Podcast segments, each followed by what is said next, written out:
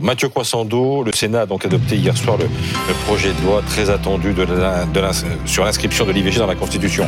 Euh, c'est franchement une surprise? Bah, au départ, c'était pas gagné. Hein. Je vous en parlais hier sur ce plateau. Euh, euh, les trois boss de la majorité sénatoriale hein, s'étaient prononcés contre contre cette idée.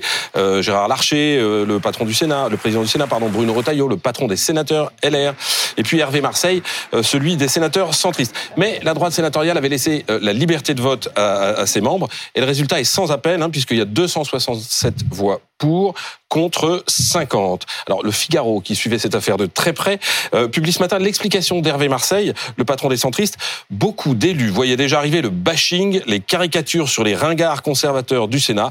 Cela a créé une forme de démobilisation, estime-t-il. Puis il y en a un autre, une confidence d'un autre sénateur anonyme qui dit, vous savez, parfois lorsqu'on dit des choses dans l'hémicycle, mais eh après on revient chez nous, euh, on rentre chez soi et nos familles, nos enfants peuvent faire évoluer aussi ah, nos votes car ils nous trouvent conservateurs. Donc le vote a soulevé, on a vu les images, la joie des féministes et de nombreux politiques, à l'image de Mathilde Panot, la chef de file des Insoumis euh, à l'Assemblée, qui était à l'origine de la première proposition de loi sur l'inscription de, de, de l'IVG euh, dans la Constitution, à l'image de l'exécutif aussi, euh, Gabriel Attal qui s'est félicité de, de ce vote, ou encore d'Emmanuel Macron qui a annoncé qu'il convoquait du coup le Congrès dans la foulée. Ça sera lundi. Alors le Congrès, on rappelle que c'est les députés et les sénateurs rassemblés, et parce que c'est la dernière étape, il faut faire ratifier par ce Congrès le texte, et il faut la majorité des trois cinquièmes, ce qui sera une formalité. Les seuls à bouder, le RN, euh, qui euh, considère, à, l'image de, de, Edwige Diaz, euh, la députée, que il y avait, voilà, les Français ont du mal à se nourrir, les agriculteurs sont en crise, on essaie de détourner l'attention. Il y a d'autres urgences, estime-t-elle. Ou encore Marion Maréchal, notre pays est envahi, nos grands-mères violées par les OQTF, l'islamisme égorge dans nos rues, nos agriculteurs se suicident, mais on va réunir le Congrès lundi pour inscrire l'avortement aucunement menacé dans la Constitution.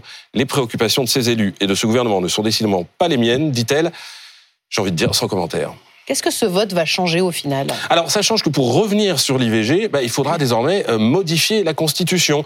Ou demain, si une majorité voulait restreindre l'accès à l'IVG, bah, le texte pourrait être censuré par le Conseil constitutionnel. Alors vous allez me dire, personne dans la classe politique française euh, ne dit aujourd'hui qu'il faut remettre en cause euh, l'interruption volontaire de grossesse. Mais mieux vaut prévenir. faut le dire aussi, hein, quand euh, les ultra-conservateurs arrivent au pouvoir, quand des populistes arrivent au pouvoir, bah, ils s'en prennent très souvent aux droits des femmes. Vous vous souvenez ce qui s'est passé aux États-Unis avec la décision de la Cour suprême, hein, qui avait d'ailleurs donné l'idée aux Français d'adopter ce texte. Mais on l'a vu aussi en Pologne, en Hongrie. À chaque fois, ce sont les droits des femmes qui sont attaqués, et notamment celui de l'IVG. C'est donc bien un message adressé Maintenant, je termine avec ce que ça ne change pas. Euh, ce que ça ne change pas, c'est les conditions d'exercice de l'interruption volontaire de grossesse.